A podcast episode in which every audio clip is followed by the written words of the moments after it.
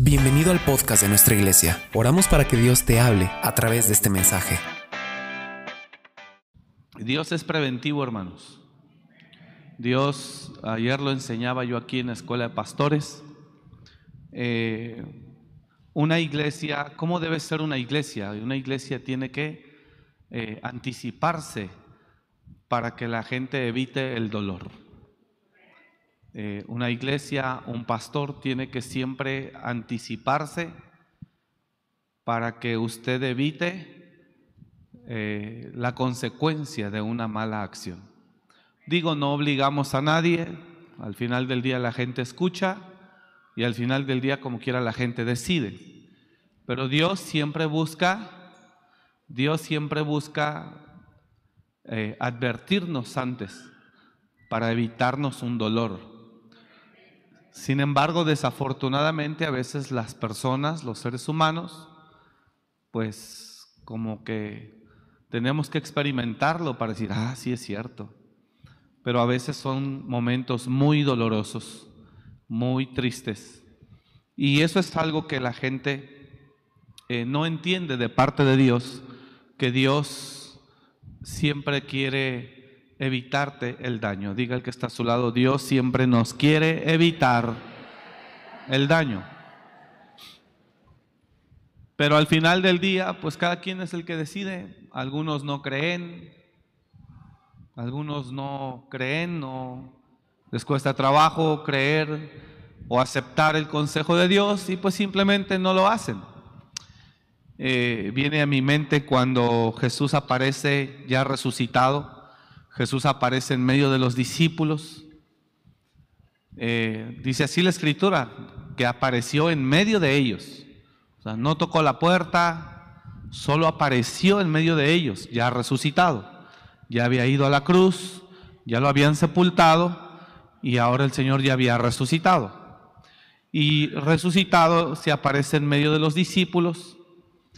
Y bueno, pues todos se gozan porque ven a Jesús pero no había un hombre llamado Tomás ahí con ellos. Entonces, cuando Jesús se va, llega Tomás y los discípulos le dicen, vimos al maestro.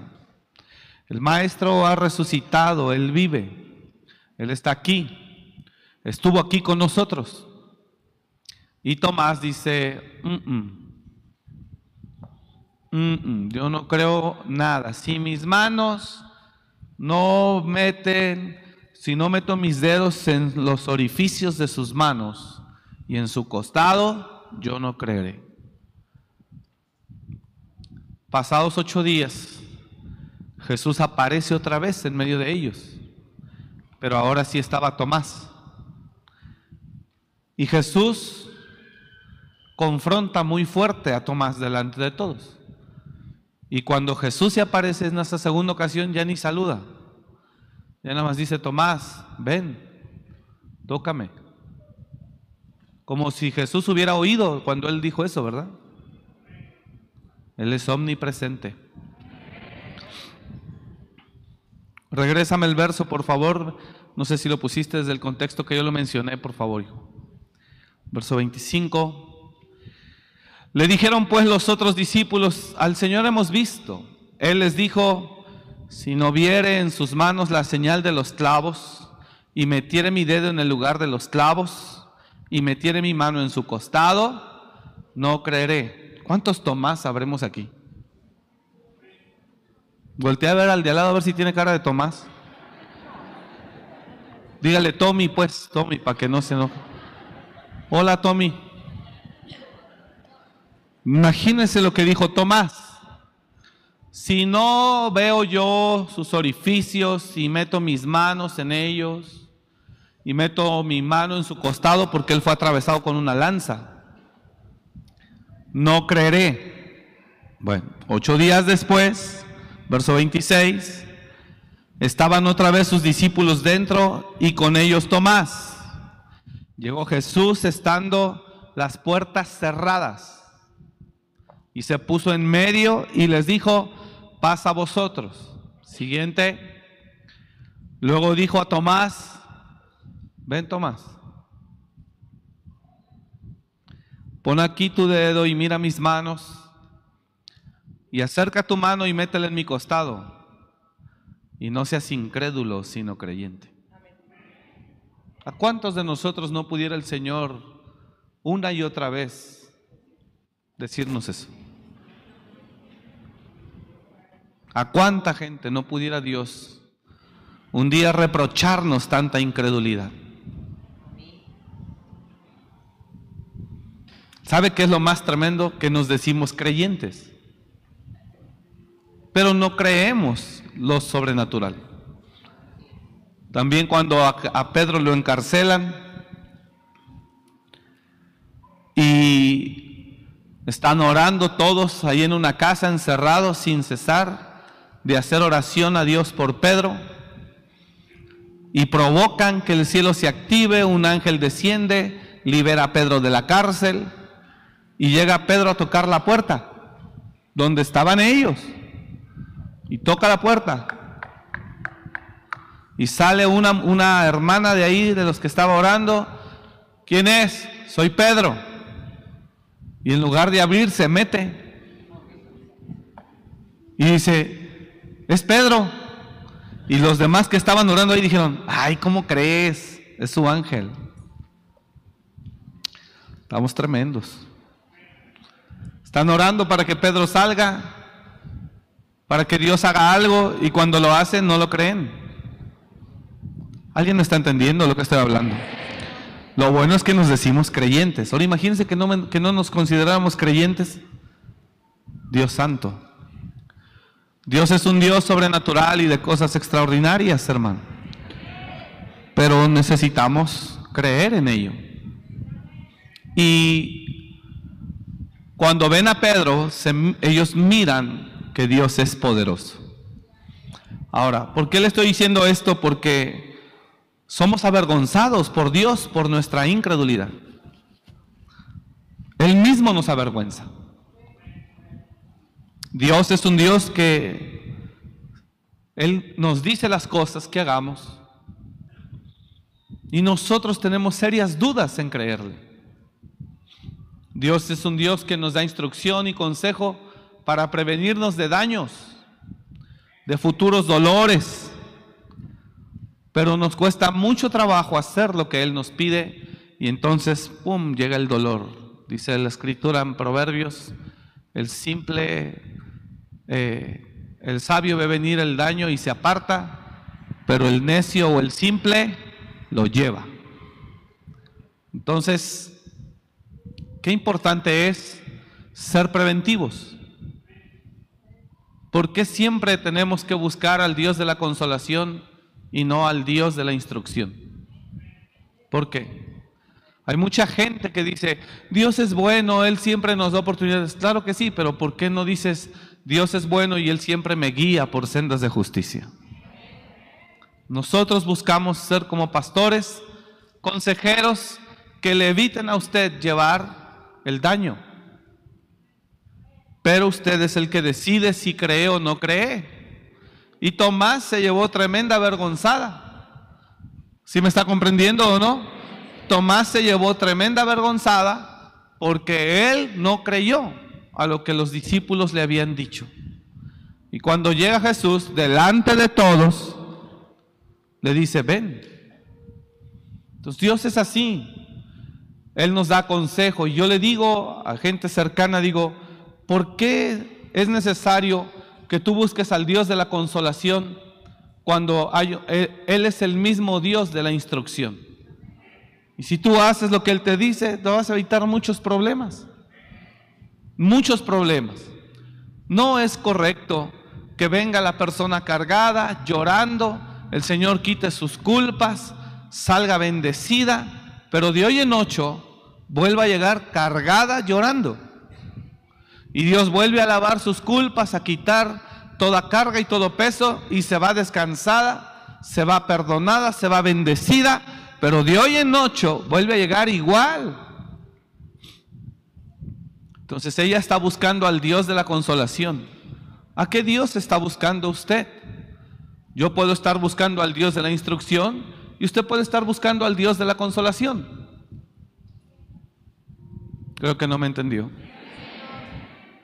Dios no quiere que usted sufra ni que le vaya mal, pero si, si no hacemos lo que Él nos pide, indudablemente las cosas no van a salir como queremos o como pensamos. ¿Cuánta gente está sufriendo? ¿Cuánta gente está sufriendo las consecuencias de sus propias decisiones?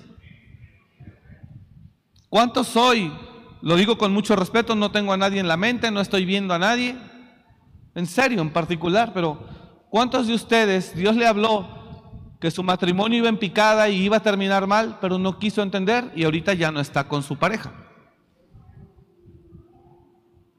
Pero Dios me consuela, pues sí, pero no es lo que Dios quería. no tienes necesidad de terminar solo, no hay necesidad de que pierdas el trabajo, no hay necesidad de que caigas en ese hoyo, no la hay. Es más, la palabra es clara y dice, bienaventurado el varón que no anduvo en consejo de malos, ni en silla de escarnecedores se ha sentado. Dios no quiere que a usted le vaya mal, pero las decisiones es usted el que las toma. Usted decide si le cree a Dios o no, si le obedece o no, si lleva a cabo el consejo de Él o no. Pero al final, ¡pum!, llega el dolor. Nosotros como pastores y de la gente que se acerca a nosotros, si usted cree que yo terminando me meto allá, usted no puede tener acceso a mí, se equivoca. Porque sí lo puedo yo atender, yo puedo, sigo dando citas, yo sigo atendiendo. Si usted es el que decide y, determina, no, es que no se puede hablar con él, es algo que usted cree. Pero aquí no hay un séquito de escoltas que impiden que tenga acceso. El que quiera se puede acercar, yo lo agendo y si puedo yo con mucho gusto lo atiendo y si no hay un equipo de trabajo que nos ayuda también a hacer el trabajo para que, porque obviamente nosotros no lo podemos hacer solos. Pero seguimos dando citas, seguimos atendiendo gente, en fin, eh, cada quien decide y cada quien determina y y cada quien lleva el resultado de sus propias decisiones. Pero cuando dejamos que Dios nos instruya, que Dios nos guíe y lo hagamos, Él nos quiere evitar muchos dolores. Diga el que está a su lado, Dios te quiere evitar muchos dolores. ¿Cuántos creen eso? Amén. Entonces, cuando nosotros vemos a los más cercanos, cuando conocemos a algunos, otros se manejan con mucho respeto, se congregan aquí porque se sienten cómodos, les agrada tal vez la alabanza, la palabra, el lugar, no sé, qué bueno. Y no ven necesario tener un acercamiento a nosotros. Y está bien, no pasa nada, hermanos. Todos son bienvenidos y no tenemos problema. Pero la gente que se acerca y que nosotros conocemos su vida, uno como padre espiritual puede mirar hacia dónde están eh, desviándose, inclinándose y tratamos nosotros de, corregirlos en el camino, no obligar a nadie porque eso no lo podemos hacer. A mí me enseñaron en mi formación pastoral, me dijeron, no puedes obligar a nadie. Nunca vas a obligar a nadie, ni debes obligar a nadie. Tú solamente suelta la palabra y el que quiera que la tome y el que no, pues es su decisión de cada quien. Eh, por esa razón no podemos obligar, pero es evidente que vemos que hay gente que va mal, mal, mal, mal, mal, mal, y a veces en la, a través de la aplicación Dios le habla una y otra vez que no, que no, que no, que no, pero la persona insiste, insiste, insiste, insiste. ¿Por qué Dios le dice que no, que no, que no? Porque Dios ya vio esa película y Dios ya sabe cómo vas a terminar. Pero la gente a veces no quiere eh, llevar a cabo el consejo y entonces dice Dios, bueno, pues ni modo, tiene que vivirlo para que entienda. ¿Sabe qué es lo más tremendo? Que a veces ya lo vivimos una y otra y otra y otra vez y como si nunca hubiéramos vivido. Entonces no es no es Dios busca que no que no suframos, pero al final del día usted toma la decisión. Este tiempo en el mundo en el que estamos viviendo es un tiempo, apenas lo dije, de mucha independencia, de mucha, mucha independencia. Cada individuo pues está trazando su propia vida, su propio destino, se está forjando su propio futuro. Cada persona pensante decide cómo hacer, qué no hacer, decide qué realizar, qué no realizar. Y está bien. Hoy es difícil tener un rebaño de 10 y que todos caminen bajo la obediencia de la palabra. Por eso yo le compartí hace unas semanas, no sé si recuerde, que usted es el que decide. Eh, entonces mire bien cómo va a edificar. Si se acuerda que le dije o no. Y en esa, en esa libertad estamos de mirar bien cómo vamos a edificar. Y por cierto, yo le quiero preguntar cómo está edificando. Porque cada quien es libre de manejar su negocio como quiera.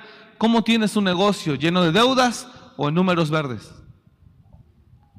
Cada quien es libre de edificar su propia familia. Qué bueno. Por cierto, ¿cómo está su familia? ¿Llena de problemas, de divisiones, pleitos, separaciones, enemistades? ¿O hay unidad y armonía?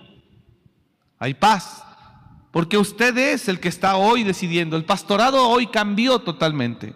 Antes era muy fácil el pastor guiar a sus ovejas. Las ovejas eran mansas. Y las ovejas creían mucho en la palabra de su pastor. Antes. Entonces, hoy cambió todo. Porque hoy el pastor es uno más de los que yo escucho. Es más, usted hoy tiene en su celular al pastor que quiera. Usted tiene al alcance de su mano al profeta que quiera, usted tiene infinidad de palabras, pero hoy, no sé si se ha percatado, el que toma la decisión es usted. Yo lo estoy invitando el miércoles, pero el que va a decidir si viene o no viene, si puede o no puede, si quiso o no quiso, pues es usted. Entonces, el pastorado cambió. Qué bueno. Dios respeta esa parte, dice, ok, solamente busco que ustedes lo hagan bien. Y yo le quiero preguntar hoy, ¿cómo le fue este año? Falta un mes para que termine. ¿Cómo le fue este año? Y si yo reconozco que me fue mal en la familia, me fue mal en las finanzas, me fue mal en mi vida, entonces mejor digo, no, no sirvo yo. Señor, mejor te entrego mi vida. Tú guíame.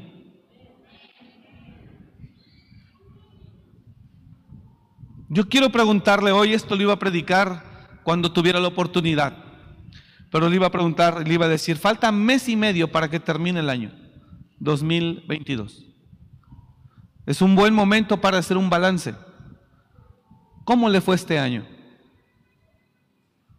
Usted y yo que tenemos el poder impresionante de la decisión. ¿Cómo cierra su año usted con su cónyuge? ¿Cómo cierra el año con sus hijos? ¿Cómo está cerrando este año?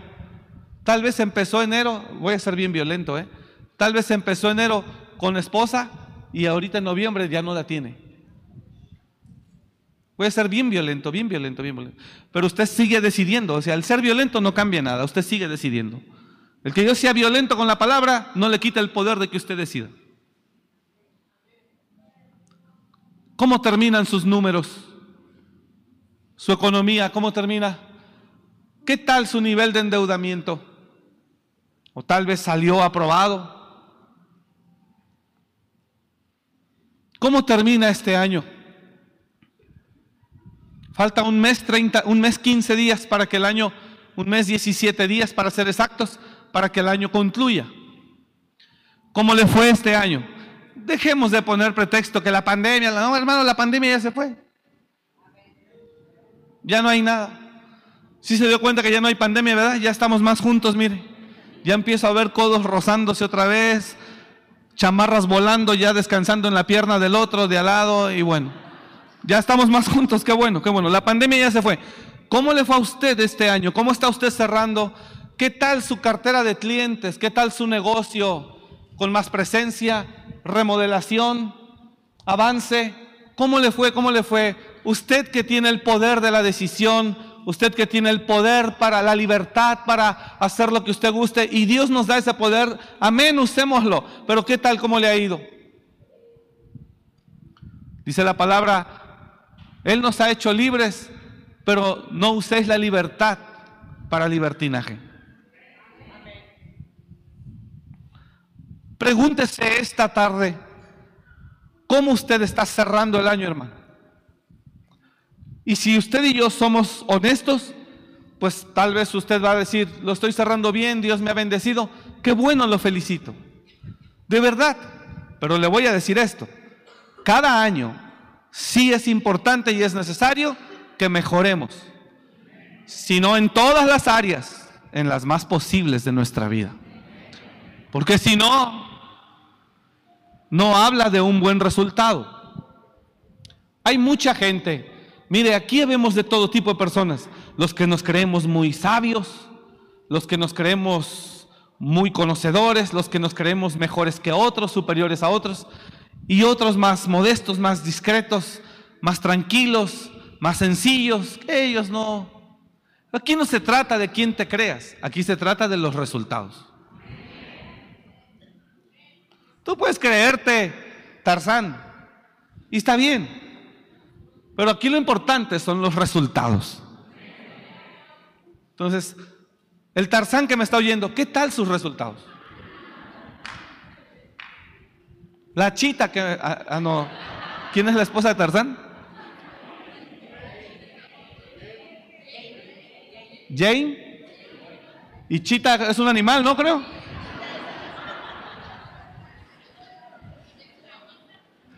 ¿Es su mamá? Creo que es una changuita, ¿no?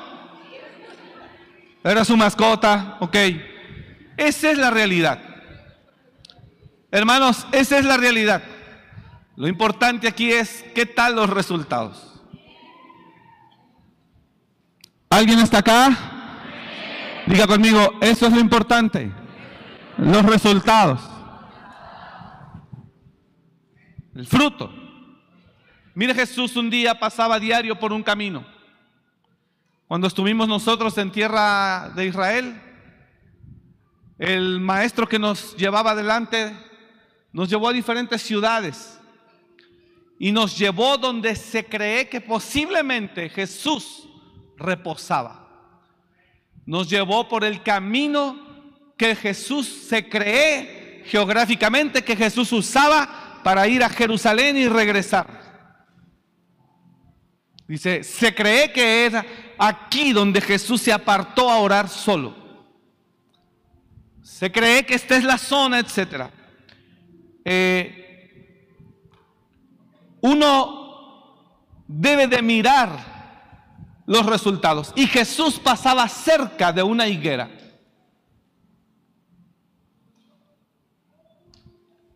Y vio tres años. Perdón, vio la higuera que nada más estaba verde pero no tenía fruto. Y dice la Biblia que Jesús pasó y teniendo necesidad de ella, del fruto de ella, y no hallándolo nada, la maldijo. Le dijo, maldita seas, nunca más salga de ti fruto. Entonces, la vida del ser humano, la vida del Hijo de Dios, tiene que ser una vida fructífera. Lo voy a volver a repetir, la vida del ser humano tiene que ser una vida fructífera. Y es importante que usted, a través de sus resultados, se mira cómo ha hecho las cosas.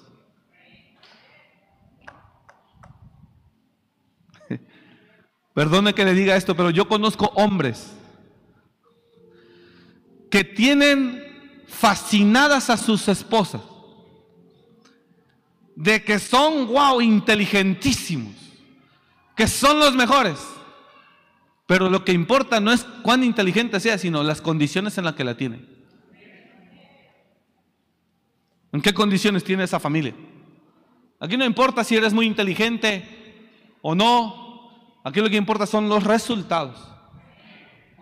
Jesús dice, y viendo una higuera cerca del camino, vino a ella y no halló nada en ella, sino hojas solamente. Regresa al verso 18, por favor. Por la mañana volviendo a la ciudad, por el camino que le menciono, volviendo a la ciudad, tuvo hambre. Y viendo una higuera cerca del camino, vino a ella. Y no halló nada en ella, sino hojas solamente. Y le dijo, nunca jamás nazca de ti fruto. Y luego se secó la higuera. Hay otra historia donde dice que un hombre fue a ver una viña, una higuera que estaba plantada en una viña, y vio y dijo, hace tres años que vengo buscando fruto en esta higuera y no lo hallo, córtala, ¿para qué inutiliza la tierra? Hace tres años que vengo buscando fruto. Entonces, quiero que entienda que usted y yo somos evaluados por los frutos, no por lo que hablemos. Usted y yo con nuestra forma de hablar podemos impresionar a medio mundo. Usted y yo con nuestra forma de hablar y nuestra habilidad de hablar podemos impresionar a la esposa, a los hijos, al compadre, a todo el mundo. Pero lo que realmente, lo que realmente pesa y vale son los resultados. Entonces yo le quiero preguntar hoy, hermano, le voy a decir algo, yo no iba a predicar, yo nomás iba a dar unos minutos dando tiempo que el pastor José Luis llegara. Tuvimos ahí un tema, iba a estar desde más temprano, hubo un contratiempo por ahí importante y por esa razón no pudo estar. Pero para los que no lo saben, Está con nosotros aquí el pastor José Luis del Pozo desde España, desde Madrid, España. Ya está aquí con nosotros para estar en el Congreso de eh, aniversario. Y bueno, pues eh, ya lo conocen, él estuvo este mismo año con nosotros, ¿verdad? ¿O el año pasado? Este mismo año él estuvo aquí. Y bueno, pues contentos de tenerlo aquí, Pastor José Luis. Amén. Damos un aplauso a Dios por vida del Pastor José Luis. Él es un hombre de Dios, hermanos. Él es un hombre de Dios. Eh, yo tuve la oportunidad de estar en su iglesia. Su ministerio se llama Sinaí. Madrid, Sinaí. La iglesia se llama Sinaí. Madrid tiene otra iglesia en Honduras. En fin, y él es un buen hombre, un hombre de Dios, y para mí es una bendición. Ayer estuvimos predicando en una iglesia en la tarde-noche y ahí estuvo con nosotros también. Ya llegamos en la madrugada y bueno, el pastor aguantando también. El martes llegó, eh, ¿llegó el martes? No, el viernes. Jueves. Estuvimos aquí en reunión, ¿no? Ok. Bueno, llegó hace unos días el pastor aquí. no sé por qué iba a decir. Bueno, Vamos a hablar hoy a calzón quitado. Perdón la palabra. Pero usted entiende el término. Los resultados, diga conmigo, los resultados. ¿Te puedes saber la Biblia de memoria? Sí, pero los resultados. ¿Puedes estar muy verde como la higuera floreciente? Sí, pero quiero fruto. ¿Puedes decir que sabes mucho? Sí, amén, pero quiero fruto. Resultados. Puedes dar consejo a todo el mundo de cómo se debe de llevar a cabo un matrimonio, de cómo se debe de tratar a la esposa, sí, pero ¿qué tal la tú a la tuya? Podemos dar consejo a todo el mundo de todo, pero ¿qué tal tú? Podemos juzgar al que hizo esto malo y eso no es correcto, pero ¿qué tal tú? Lo importante en la vida son los resultados. Eso es muy importante. Y en eso se basa todo. Por eso Jesús dijo, no hay árbol malo que dé buen fruto, ni buen árbol que dé mal fruto, sino que al árbol, por su fruto, lo conoceréis. Entonces yo quiero que esta mañana, tarde ya, eh, pastor, yo voy a dar lugar para que usted pase unos minutos, usted vaya Vaya, como dice el pastor el apóstol Satirio, el mensaje de cuatro horas lo va a resumir en 30 minutos. Amén. Para yo terminar eso y usted suelta la palabra. Queremos que el pastor predique. Amén. Eh, aprovechando que él está aquí. Una bendición que el pastor esté aquí. Él es un hombre muy humilde, hermanos. Y mire que, que no es fácil encontrar gente española, europea, y, pero él no se olvida de dónde Dios lo sacó. Y esa es la base de la humildad, que no se te olvide nunca de Dios nos sacó, de dónde Dios nos sacó. Amén. Pero antes de darle el lugar a él, eh, nueve minutos, yo le voy a entregar a él a las 13 horas en punto. Y 13 horas 30, 13 horas 35, cerramos como siempre, para que usted pueda ir a estar con su familia. Pero sí escúcheme estos nueve minutos. Se lo digo porque yo mismo me, yo mismo me, me, me siento en la mesa para observar mis resultados, mis frutos. Y tienes que ser muy honesto. Tenemos que ser muy honestos. Y de ahí, de, de, esa honestidad, se va a ver realmente qué fue lo que pasó. Y si usted es humilde, usted va a terminar tal vez pidiendo perdón a Dios y, y diciéndole, te quité el dominio de mi vida a ti. Lo tomé yo y mira cómo lo hice otra vez. Así que seamos humildes hoy. ¿Está acá la iglesia? Seamos humildes hoy. Y mejor hablemos hoy por resultados. ¿Qué tal los resultados de este año? Los que anotan en su hoja, ponga familia primero. Y ahí piense, ¿cómo estoy cerrando este año la relación con mi pareja? ¿Mejoró?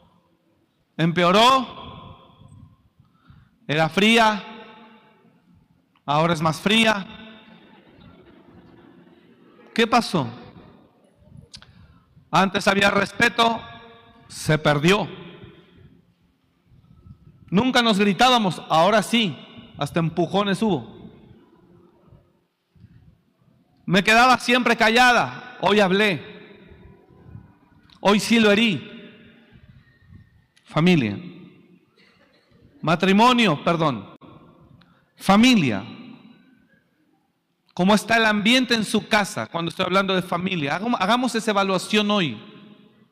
Porque de los resultados es de donde se determina el éxito. Usted y yo podemos decir misa, pero los resultados no cambian. Los resultados es la realidad. Familia, el ambiente en casa, el ambiente con los hijos. ¿Usted me está escuchando acá? Hola. ¿Cómo está eso? ¿Cómo estamos cerrando? Falta un mes, 15 días.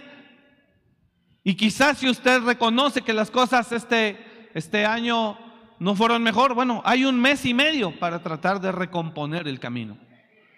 Pero seamos humildes y reconozcamos. Porque lo importante son los resultados, no lo que hablemos.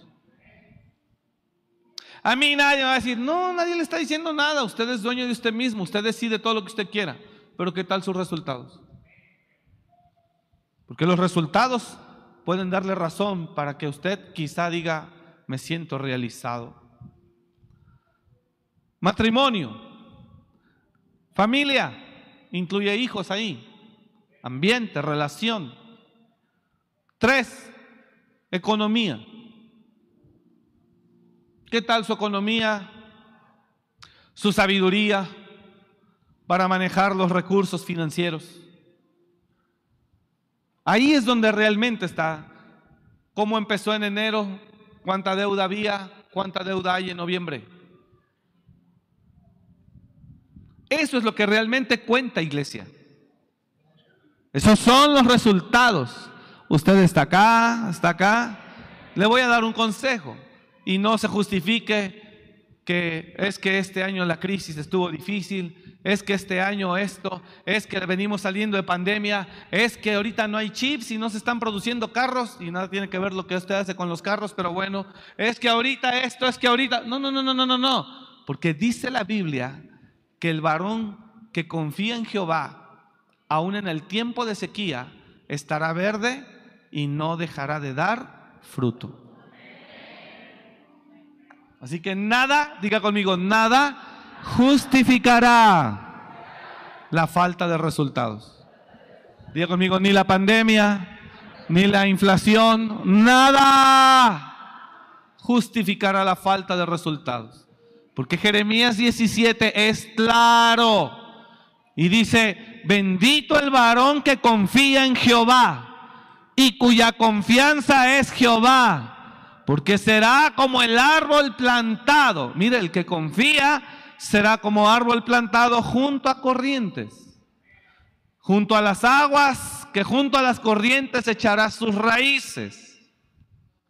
Y no verá, estará tan fresco, que no verá cuando viene el calor sino que su hoja estará verde.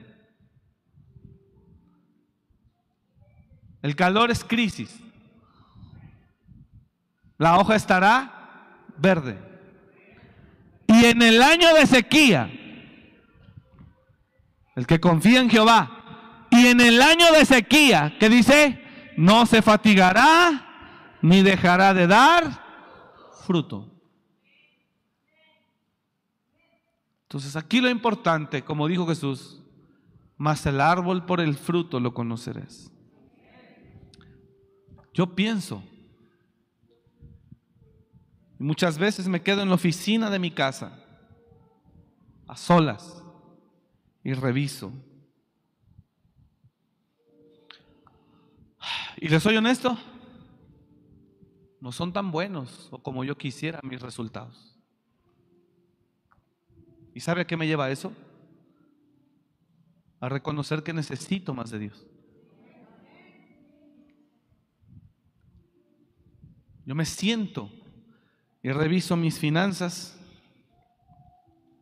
reviso mi relación con Silvia, con mi familia, reviso mi vida espiritual, que eso es otro punto que vamos a revisar. Reviso la relación laboral con la gente que colabora con nosotros, que trabaja con nosotros. Reviso mi conducta. ¿Y le digo algo? He salido reprobado en algunas.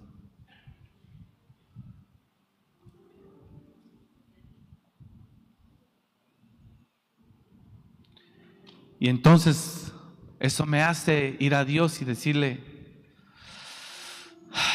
Estoy convencido que aunque yo tengo el poder de hacer lo que quiera que tú me lo diste, no sé cómo hacerlo.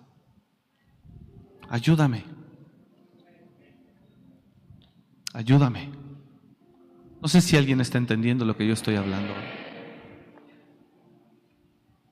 Y en los resultados me doy cuenta. Dice la escritura que un día le aparece a un rey, al hijo de Nabucodonosor, le aparece una mano que dice Mené, escribió un, dedo, una mano escribe. Mené, Mené, Tekel, Uparsin. Unas palabras de sentencia contra ese rey por todo lo que había hecho. Y cuando van y le dicen lo que significa porque se le bajó hasta la borrachera, andaba tomado cuando vio esa mano y hasta lo briago se le quitó. Y dice que cuando vio eso no entendió, mandó traer a Daniel, primero a todos, pero al final Daniel y Daniel va y le dice, el significado de esas palabras significa que contó Dios tu reino y le ha puesto fin. Pero lo que dice la segunda palabra dice, pesado ha sido en la balanza y ha sido hallado falto. Pesado ha sido en la balanza y ha sido hallado falto. Entonces, perdón que le diga, pero no me venga a mí a decir que usted es un fregonazo. Quiero ver sus frutos. No me venga a mí a dar una enseñanza para matrimonios, quiero ver su fruto con su familia. No me venga a mí a dar una enseñanza sobre finanzas, quiero conocer sus finanzas. Porque los frutos hablan por sí mismos. Y eso es lo importante realmente. Expertos para hablar, enseñar, eso es muy sencillo. pero demostrarlo viviendo día con día, ahí hay una enorme diferencia. Entonces, para que solo mediten esto, no sé lo que Dios nos vaya a hablar a través del pastor, pero solo para que mediten esto, ¿cómo estoy cerrando este año? Cierre sus ojos, por favor, tantito nada más. Usted piénselo, hermano. Padre, a veces vivimos, lo digo con mucho respeto, ¿eh? usted mantenga sus ojos cerrados, pero a veces vivimos maquillando todo, aparentando todo. No, hermanos, no debe ser así. No debe ser así. A veces vivimos maquillando todo y aparentando todo. Pero Dios no quiere eso de nosotros. Él quiere que seamos auténticos. Así que yo le pregunto, amada iglesia, que está aquí con los ojos cerrados, al que está en casa, no sé si tenga sus ojos cerrados, pero ¿cómo estamos cerrando este año? En cuanto a la familia.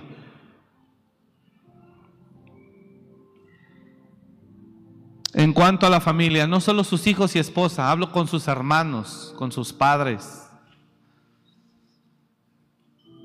con su familia en general. ¿Cómo está cerrando usted? ¿Cuánto creció? ¿Cuánto mejoró? ¿Cómo está cerrando la familia? Según el fruto, usted medítelo. Nadie sabe más que usted y Dios. Sus finanzas. ¿Cómo está cerrando este año? Sus finanzas. Solo usted sabe si terminó, está terminando más endeudado el año que cuando lo empezó. Oh, Padre.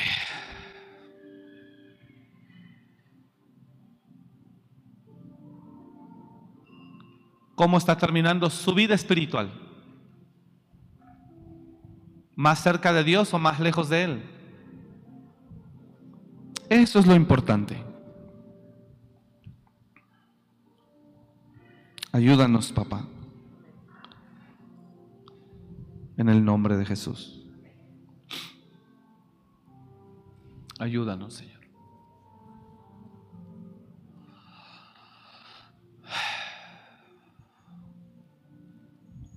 Solo usted sabe, hermano. Cada quien sabe su vida. Pero hoy estamos aquí, Señor, y te pedimos que nos perdones. Ayúdanos, Señor. Ayúdanos. Ten misericordia de nosotros.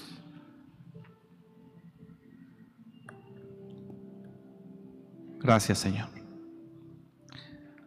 Amén. Abra sus ojos. Es un ejercicio. Usted sígalo haciendo en casa solas con todo el tiempo que necesite. ¿Sí me escuchó? Porque lo importante, diga conmigo, porque lo importante son los resultados. Eso es lo importante. Una de las posibles razones, ojo aquí, esto nada más termino. Una de las posibles razones de que íbamos así empezando el año y tal vez terminamos en picada, una de las posibles razones es que dejaste a Dios. Ya no tengo tiempo para desarrollar eso, pero en Jeremías dice, porque dos males ha hecho mi pueblo. Número uno, me dejaron a mí fuente de agua viva. Y dos, y cavaron para sí cisternas cisternas rotas que no retienen. Hay un mes y medio. El partido todavía no se acaba. Algo puede suceder. ¿Cuántos dicen amén a eso? Amén. Algo puede suceder todavía si usted reconoce. Bueno, denle ese aplauso más fuerte a Dios.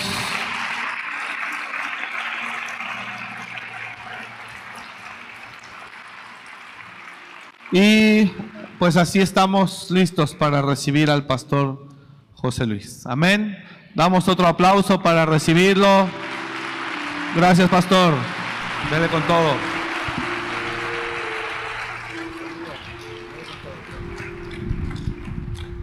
Bendiciones, amada iglesia. El Señor les bendiga. Eh, mi esposa, Pastora María, les manda un saludo de la iglesia Sinaí Madrid, junto con la iglesia. Les manda un saludo, un fuerte abrazo desde Madrid, España. Amén. Aleluya. Yo quiero hablarles, estaba hablando el pastor de frutos yo quiero hablarle de un niño, un niño que tenía 11 años y que perdió a su mamá, a su papá, y se crió, pues bueno, en un barrio de delincuencia, de drogas. Ya con 17 años este niño, pues ya entró la primera vez en la cárcel. Con 17 años ya estaba en un penal con ya eh, personas mayores. Y bueno, ese niño como se crió en ese barrio de drogas, de alcohol, pues estaba metido en ello. Tanto que llegó a la cárcel una vez, dos veces, tres, cuatro, veinte, treinta y dos veces. Ese niño estuvo treinta y dos veces en la cárcel. En la comisaría ya cuando llegaba a la comisaría ya decía el policía, otra vez aquí, te vamos a tener que hacer ahí un cuarto, una casa para dormir ahí. ¿Y qué le quiero decir? Este niño pues tuvo que conocer al Señor con 35 años. ¿Y sabe quién era ese niño? Por eso estaba hablando el pastor de los frutos. Ese niño es el que tienen aquí presente. Dice que la palabra de Dios, que Dios nos sacó de lo más vil y menospreciado para avergonzar a los sabios y a los fuertes. Amén. Y aquí ve un fruto del Señor. Amén. Cuando el pastor le habla de fruto, ¿verdad? Tenemos que hacer frutos dignos de arrepentimiento. Amén. La iglesia dice amén. ¿Alguien me entiende? Amén. Aleluya. Y quiero hablarle en esta mañana. Palabra sencilla. Palabra sencilla. No le voy a meter ni, ni teología ni nada. Porque el Señor exalta al humilde, ¿verdad? Y, lo, y le da gracia. Yo le pedí al Señor que me diera gracia. Y quiero decirle un versículo que todos debemos de saber. Es San Juan 3:16, ¿verdad? Aquellos que son teólogos me lo pueden decir.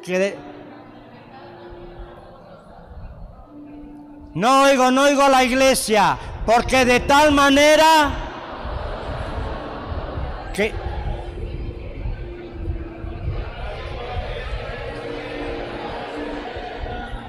Aleluya, no se pierda, más tenga vida eterna. A ver, porque en alguna manera alguno de nosotros andábamos perdidos, como dice el Génesis, ¿verdad? Capítulo 1, dice que la tierra estaba desordenada ¿verdad? Como alguno de nosotros. Y si usted no estaba desordenado y ha nacido en una familia pastoral, gloria a Dios.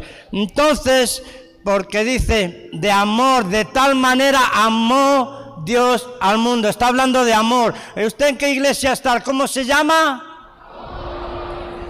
Aleluya. Por ahí empezamos, por el amor, ¿verdad? Porque el Señor nos ha amado. Y luego quiere decir la iglesia la segunda frase que es restauración. ¿Sí? ¿Verdad? Entonces el Señor tiene que restaurarnos. Oiga, tiene que restaurar, ¿verdad? Lo que la langosta, la oruga, el revoltón y todo aquello, eso, ¿verdad? Se comió. Y quiero que en esta mañana vayamos a la palabra del Señor en Jeremías capítulo 27, versículo 22. Me dieron 30 minutos. En 30 minutos lo voy a soltar todo, ¿verdad? Piedras, bueno, para que me van a perdonar, pero va a ser mi, mi debut y mi despedida. Bueno, yo soy como el pastor, estos españoles no directos. Si a alguno le toca leer, no me vean a mí, ve al Señor que está tratando con su vida. Aleluya. Jeremías capítulo 27, versículo 22. Y aquí la palabra del Señor estaba hablando que a Babilonia serán transportados y allí estarán hasta el día que yo los visite. ¿Verdad? Estaba hablando ahí a Babilonia, hasta en la esclavitud, cuando nosotros nos encontrábamos en esclavitud en la Babilonia, ¿verdad? Como llevaron allá al pueblo, ¿sí? Dice que al Señor aquí, ¿verdad? El día que yo lo visite, Hoy le va a visitar el Señor porque el Señor tiene que restaurar algo en su vida. Y al que le cree verá la gloria de Dios. Porque el Señor tiene que restaurar y restituir todo aquello. Entonces cuando ya el Señor aquí dice que nos va a visitar, cuando ya estemos aquí en este, eh, ahí en esa Babilonia, ahí el Señor nos visita y dice, y que después nos traerá a este lugar a restaurar donde le ha traído aquí. Amor y restauración a restaurar, a restaurar su vida. Porque el Dios sigue restaurando vidas. No se crea que Dios ya, ya ha hecho todo en usted. Dice porque el que el Señor, que el que comenzó la buena obra en usted, dice que la perfeccionará hasta el fin. El Señor tiene que seguir restaurando en nuestras vidas aún. Por eso la palabra restaurar es volver a poner una cosa que se encontraba en el estado de antes. Somos cristianos, sí, fallamos, pecamos, pero hay que volver a restaurar y a restituir el daño que hemos hecho, no solamente a nuestra vida, sino a los demás. Mi hermana carnal, yo nunca a mi familia la nada, ni le pedí nada, ni, ni, ni la veía, ni la visitaba.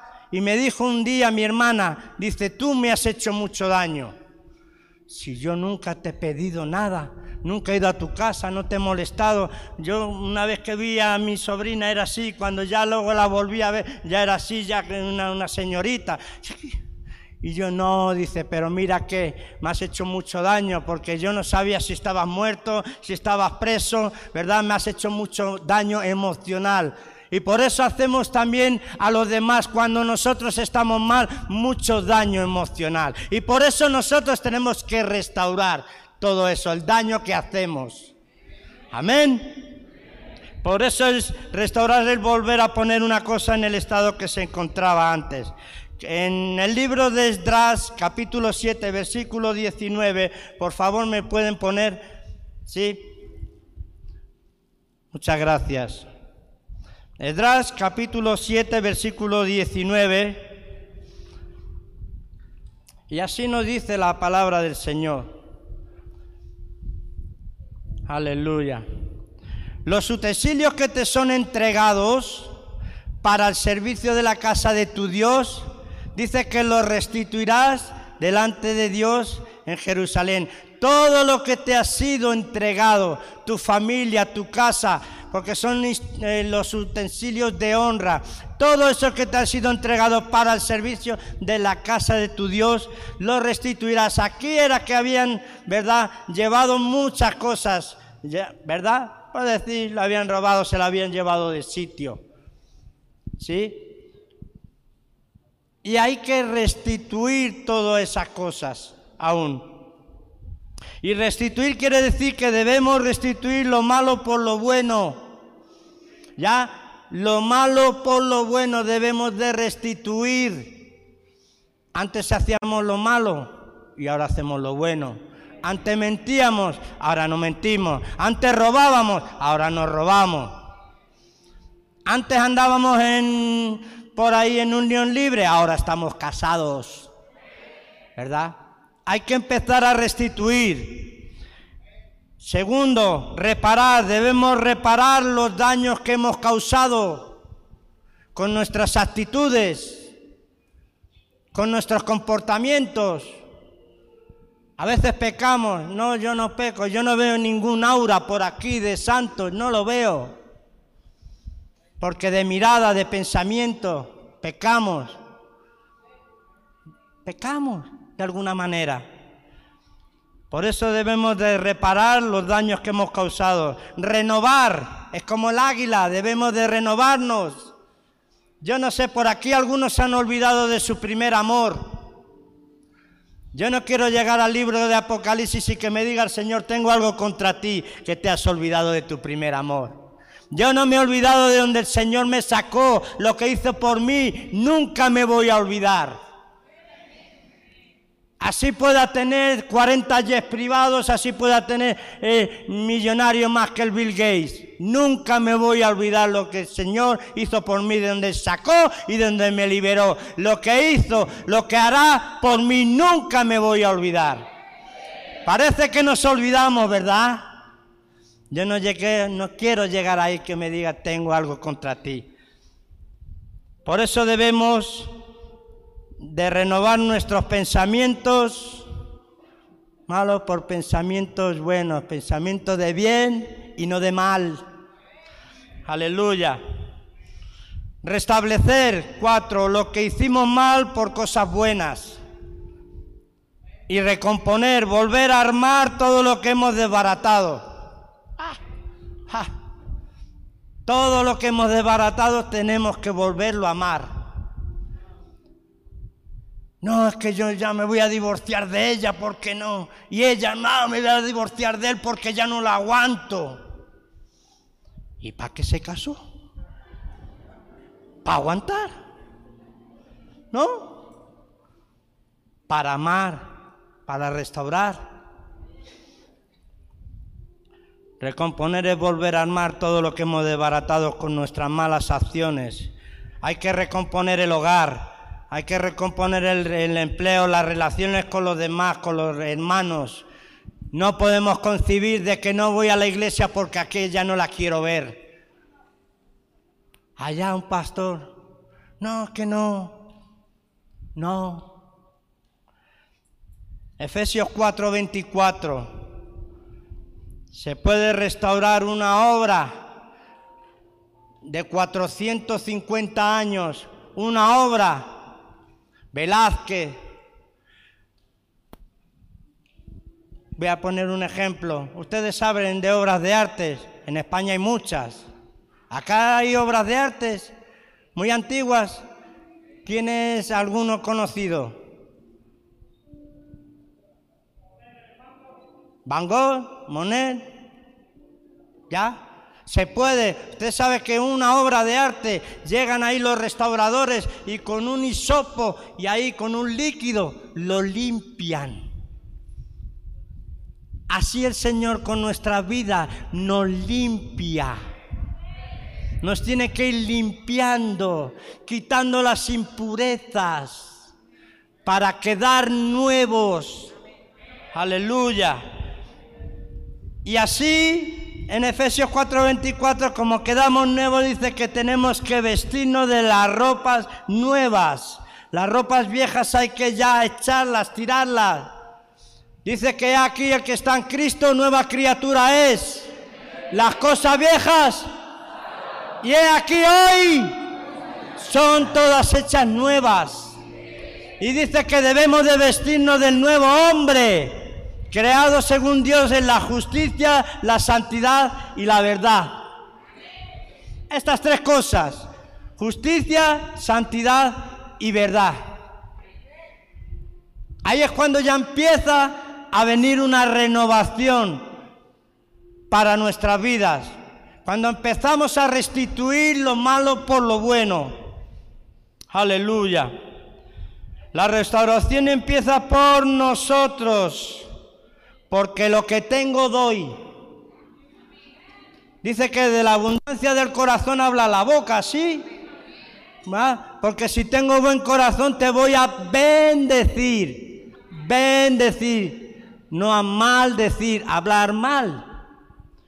Y hoy en día entre el pueblo, Levítico 19, 16, está viéndose mucho, tristemente.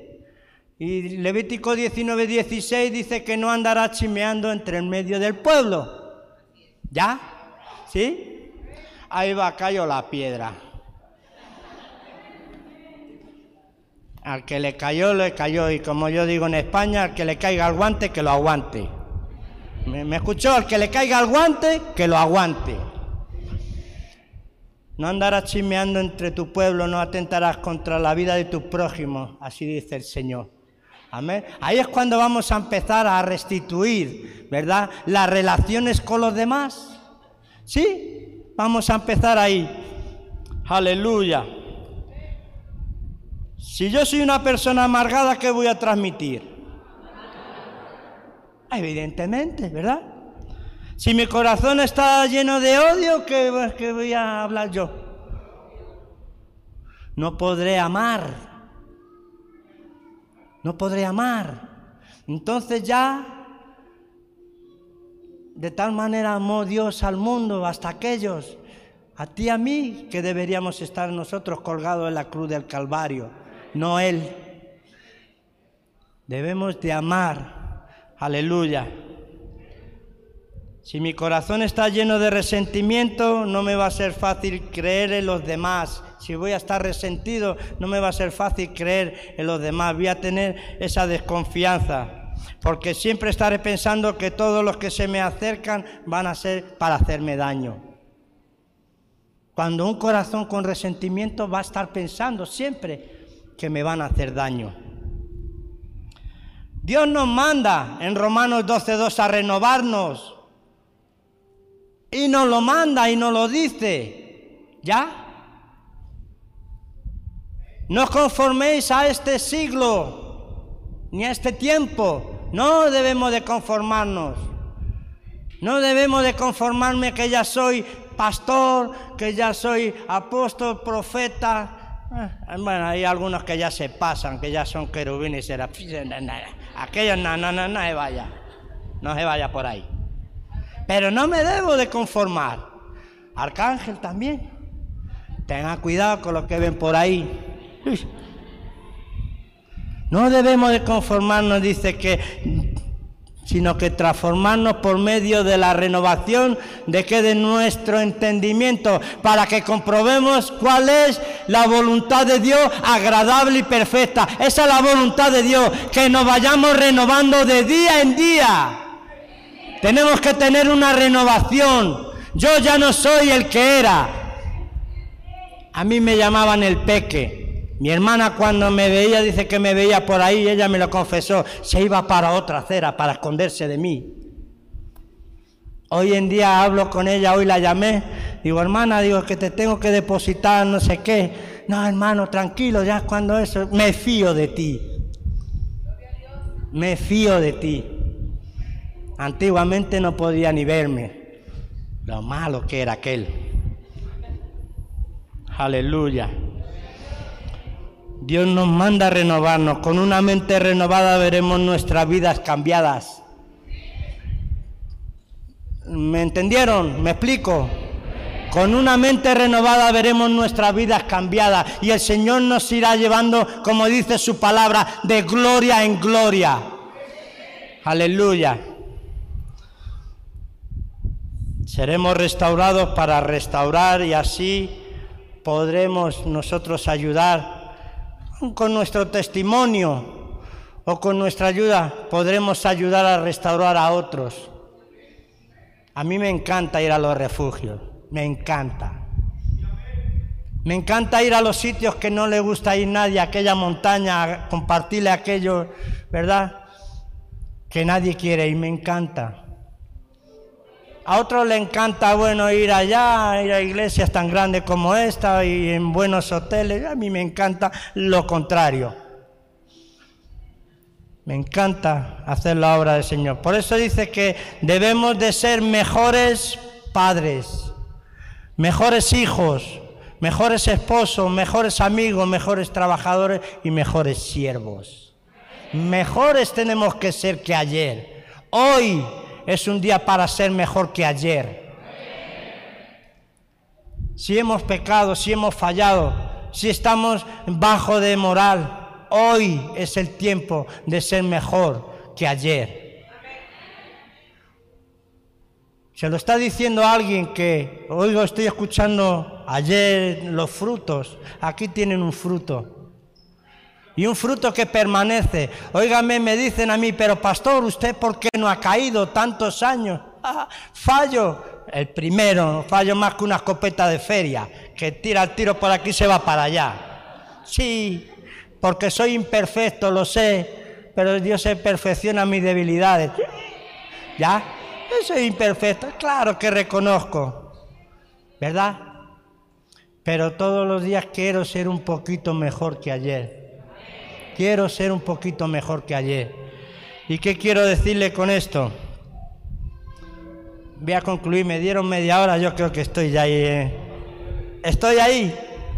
Estoy ahí, ¿verdad? Aleluya. Está bueno, esto está bueno, ¿no? ¿Está bueno esto? Aleluya, ahora sí es, ¿verdad? Dele un aplauso al Señor, no se cohiba, dele.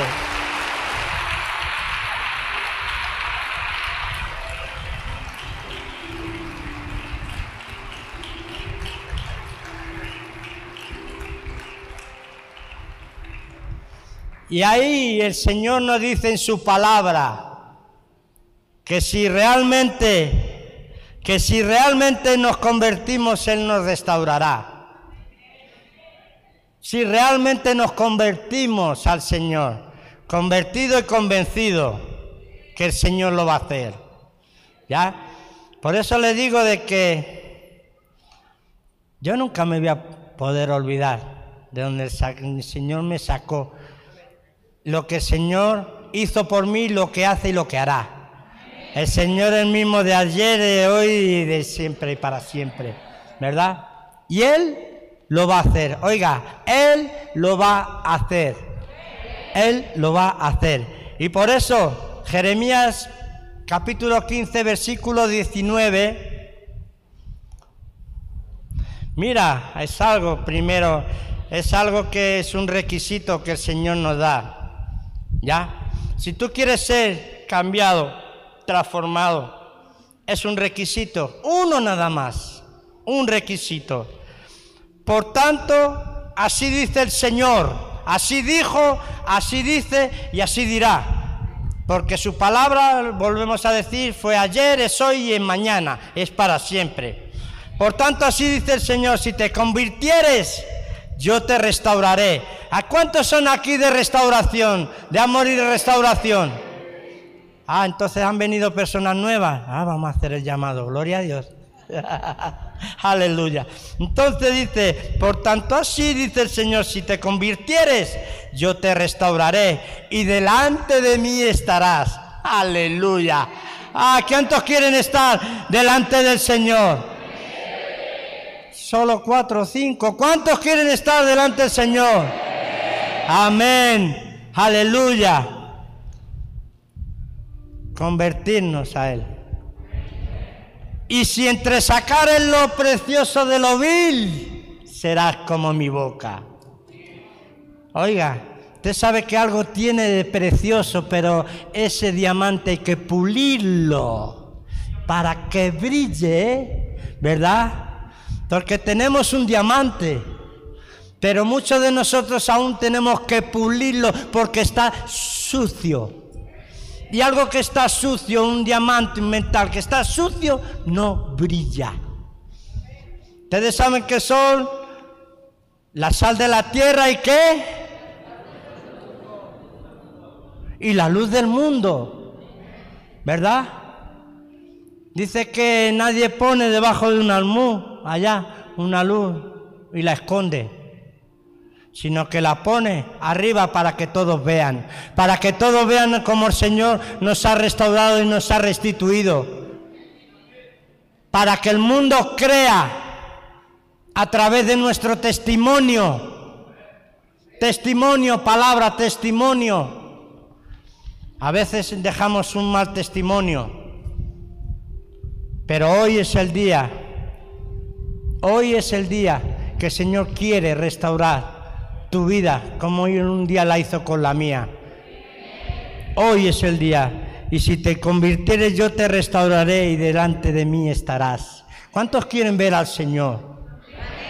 Amén. Yo creo que todos queremos ver al Señor. Pero ahora hay algo que nos dice, un requisito también. El que perseverare hasta el fin, este será salvo.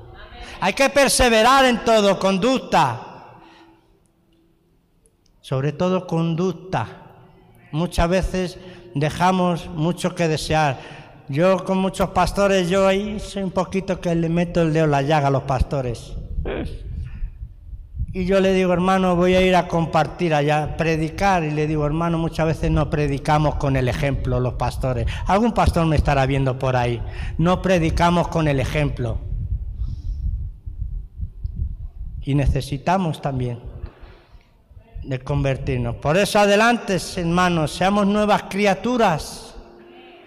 Ciertamente dejando lo que está atrás. Aquel peque, aquel que estaba tantas veces en la cárcel aquel que, que nadie lo quería, lo más vil y menospreciado, nadie lo quería. Hoy en día le quieren. Le voy a contar un testimonio pequeño ahí. Cuando yo me iba a casar con mi esposa, tenía pelo, pero ya, más de tantos años, pero tenía pelo. Llegué yo a mi barrio después de a mi colonia, para que entiendan, donde vivía pues, y llegué allá y, y ese es el peque. No, no puede ser. Y es pastor. ¿Y se va a casar? No, no creo.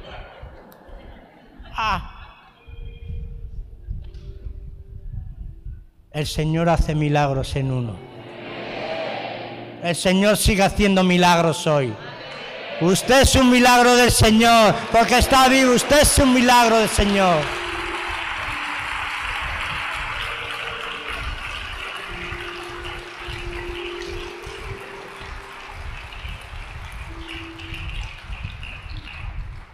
No les he hablado con toda elocuencia, pero yo creo que he echado una semilla al corazón. Yo creo que eché una semilla al corazón. Y yo quiero dejarle una palabra al pastor. Aleluya. Isaías capítulo 58, versículo 12. Esto va para el pastor y para la pastora juntamente, porque es la ayuda idónea. ¿Ya? Y los dos ya no son dos, sino son uno. Aleluya. Mire, pastor, ahí le cae. Y los tuyos, los tuyos edificarán las ruinas antiguas.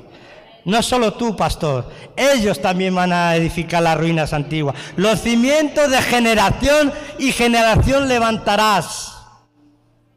Y serás llamado reparador de portillos y restaurador de calzadas para habitar, para vivir. Amén. Esa es la palabra que me daba el Señor para, para ti, para junto a tu esposa. Y los tuyos se edificarán. Ustedes van a edificar. Una palabra, ¿cuántos quieren salir al mundo ser eh, misioneros? Aleluya.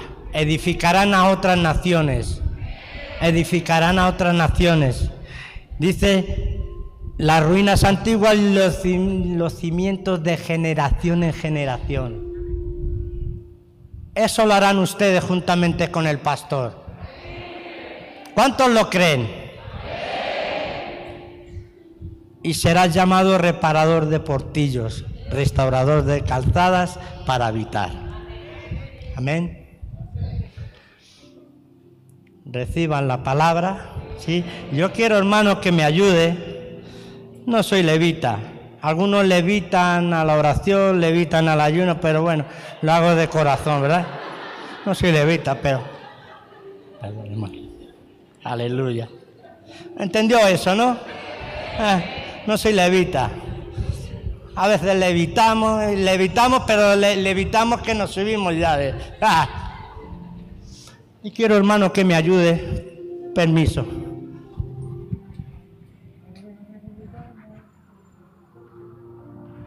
Aleluya. Puede ponerse de pie, hermano. Y yo quisiera hacer un llamado, quien necesite, ¿verdad? O quien no tenga al Señor, quien necesite, ¿verdad? Pasar adelante para restaurar algo en su vida que no está bien, conforme al corazón del Señor. No tenga pena. Como dicen los guatemaltecos, no tenga pena de que le va a a alguien que necesite, que venga acá, que necesite restaurar, restituir algo, el matrimonio que ya se echa a perder. Venga para adelante. Venga para adelante, vamos ahora juntamente con el pastor y la pastora me van a ayudar, por favor. Unos pastores. Aleluya.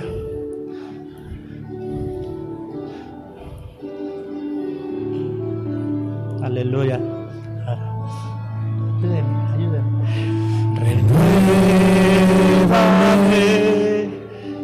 Señor Jesús. Díselo. Pon en mí, ya no quiero ser igual. Renueva tu pueblo, Señor. Renuévame,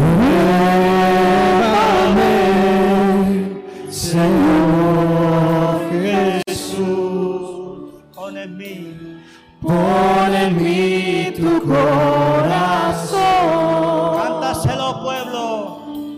Porque todo lo que hay dentro de mí Necesita. necesita ser cambiado, Señor. Porque Porque todo lo que hay dentro de mi corazón necesita. Necesita más de ti. Oh Padre. Renuévame,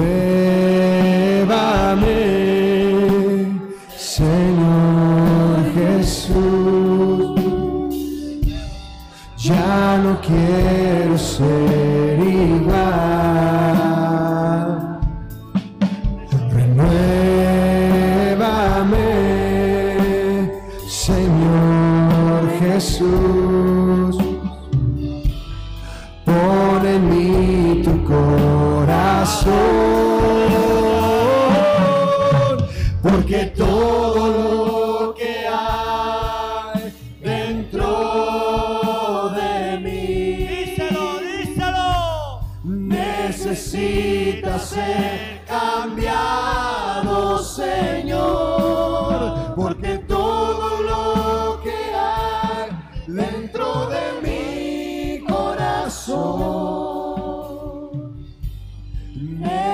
necesita más de ti. Porque todo lo que hay dentro de mí necesita ser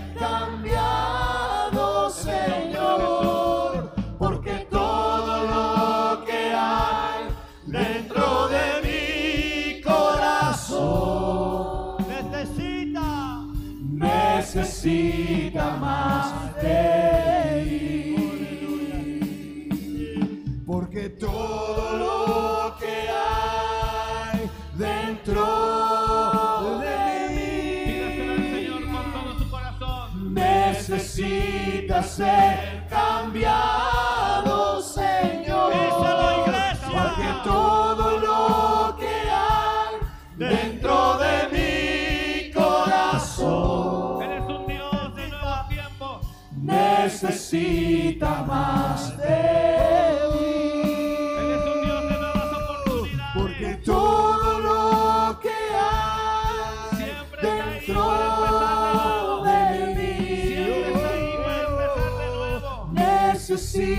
ser cambiado, Señor.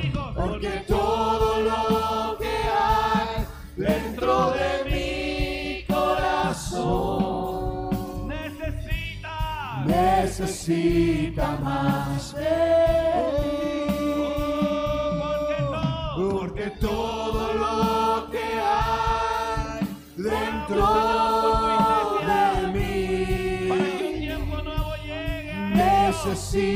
necesita ser cambiado, Señor.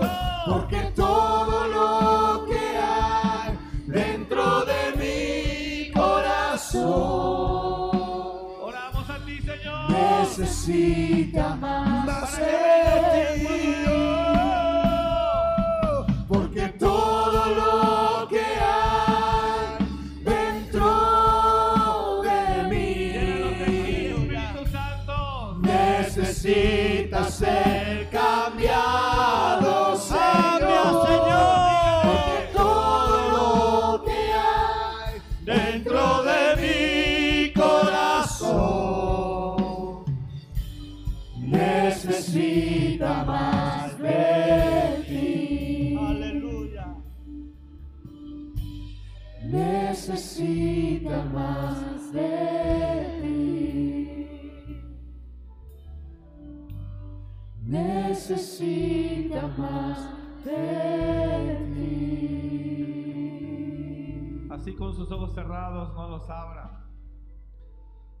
nosotros no conocemos la vida de cada uno y cada una de tus hijas, pero sabemos que tú eres un Dios de nuevos comienzos, un Dios de renovación. Reconocemos que hemos cometido errores, que nos hemos desviado, que nos hemos alejado, tal vez nos hemos apartado de ti, pero hoy, hoy Señor, venimos a ti y te pedimos que tú nos renueves en el nombre de Jesús. Recibe la gloria, Señor, en esta mañana, en esta tarde. Recibe la gloria en el nombre de Jesús. Y creemos y te pedimos, Señor, un tiempo nuevo para cada una y cada uno. Ayúdanos, Señor, que no terminemos este año, Señor, mal, sino lo terminemos en victoria. Te lo pedimos en el nombre de Jesús. Padre, recibe la gloria en esta tarde. Te damos toda la gloria en el nombre de Jesús. Diga conmigo, yo reconozco, Señor. Yo reconozco mis errores. Yo reconozco mis faltas, mis pecados. Y yo vengo a ti, Señor, buscando que tú me renueves. Dígale a Él, renuévame, Señor. Ahí en su lugar donde está, dígale, renuévame, Señor. En el nombre de Jesús yo te lo pido. Hazme una nueva criatura. Hazme una nueva criatura. Dígale a Él, renuncio a todo lo que no te agrada. Renuncio a todo lo que no te agrada. Fuera de mí, declárelo, se va de mi vida. Lo he hecho fuera de mi vida. Ahora, en el nombre de Jesús de Nazaret. Y te pido, Señor, que hagas algo nuevo en mi vida. Gracias te damos, Padre. Gracias te damos, Señor. En el nombre de Cristo Jesús. Dígale a Él última vez, porque todo lo que hay. Porque todo lo que hay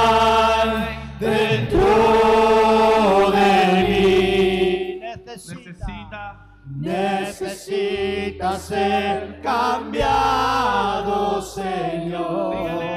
Porque todo lo que hay dentro de mi corazón necesita. necesita más de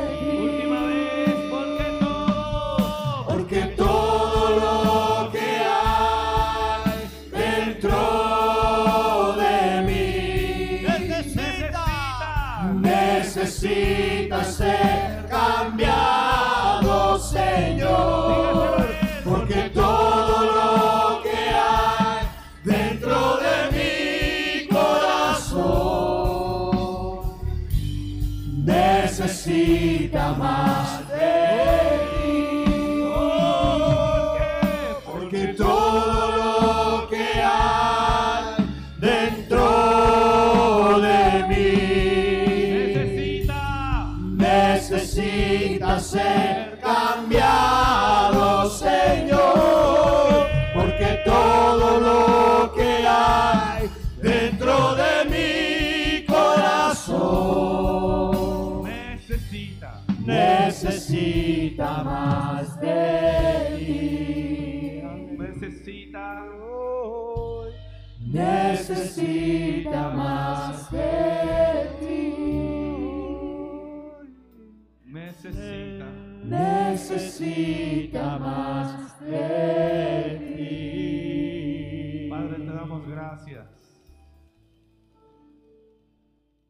Dios es grande, ¿verdad, hermanos? Dios es un Dios siempre que nos da la oportunidad de empezar de nuevo y de renovarnos. Nunca lo desaproveche. Pero siempre es importante dejar que Él lo guíe. Él quiere siempre guiar su vida para que le vaya bien. Amén. Bueno, gracias, pastor. ¿Dónde está el pastor? Allá ya terminó ya el pastor eh, José Luis. Bendecimos su vida. Gracias a Dios por su vida. Bendecimos a cada uno. Eh, damos gracias a Dios que usted está aquí. Y oramos para que esta semana a usted le vaya bien en el nombre de Jesús. Padre, bendecimos a cada familia que está aquí. Gracias. Llévalos con bien a casa. Que disfruten su tiempo en familia. Que puedan disfrutar esta tarde y mañana empezar llenos de fe, de confianza y seguridad, sabiendo que tú los amas. Gracias te damos, Padre. Declaramos que un nuevo tiempo viene para ellos, para cada uno, y que tu favor reposa sobre ellos. Gracias te damos, Padre. Te damos toda la gloria en el nombre de Jesús. Y decimos la iglesia, amén. Gracias por venir, que Dios le bendiga mucho. Y lo esperamos el día miércoles. Bendiciones. Gracias por escuchar este mensaje. Comparte y suscríbete. Para más información de nuestro ministerio visita www.amoryrestauracionmorelia.org.